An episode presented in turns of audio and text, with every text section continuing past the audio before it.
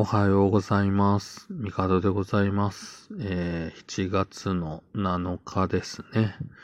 七夕の日ということで、えー、まあ、願い事、何かありますかね？まあ僕は、あの、無職でも生活できたらいいな、ぐらいですかね。えー、まあ無職の頃って、毎日好きな時間に寝て起きて、プラモデルを毎日作り、ギターを弾き、えー、なんか本当に思った通りに生きてたなぁと。もう無職の頃っていうのがもう今から10年以上前なんですけど、今思うとすごく生き生きしてたなぁと感じております。まあ無職最高だよなぁと思うんですけど、生活がね、できなくなっちゃうんでね、まあ、なかなか叶わない願いだなと思う今日この頃でございます。で、まあ、雨がね、ずっと降ってるんですけれども、まあ、雨の日ってなんか、まあ、多分僕だけじゃないと思うんですけど、まあ、体がだるいとか、気分が乗らないとか、なんかいろいろあると思うんですけれども、まあ、なんだろう、関節とかね、年々やっぱりこう、じじいになってるなというのを感じるわけですよ。で、まあ、じじいになってるなと感じることとして、まあ、やっぱり、こう、体がやっぱりどんどんどんどん子供の頃に比べると万全ではないということに、まあ、やっぱね、もう体自体が知らせてくるので、いや、もう、しゃあないなと思うんですけど、まあま、ああのーなんでしょう。僕ね、えー、痛風なんですよ。うん。痛風、漢字で、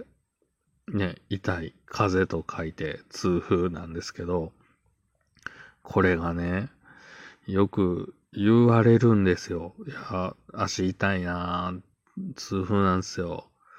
風が吹いても痛いんですよね。や、風吹かんでも痛いでって言うんですよ、僕は。で、本当になった時に、あの、まあ、とにかく何かに当たっても痛いし、単純に歩いて自分の体重すら支えられないぐらい痛いんですよ。で、うん。まあ、風が吹いてもっていうのは、えー、なんだろう。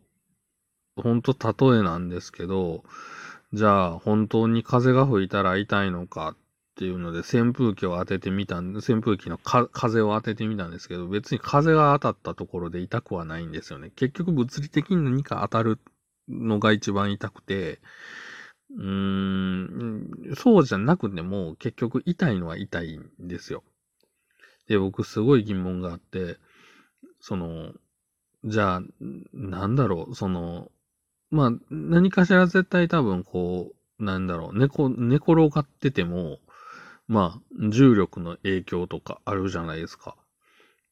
宇宙空間とか無重力空間では痛風の痛みは存在するのかどうかっていう、まあそもそも痛風という症状が起きるのかどうかとか、うん。全くわかんないんですけど、試してほしいなというか、僕は宇宙に対して今思ってる疑問って本当、痛風って宇宙で起きるのかどうかぐらいなんですよね。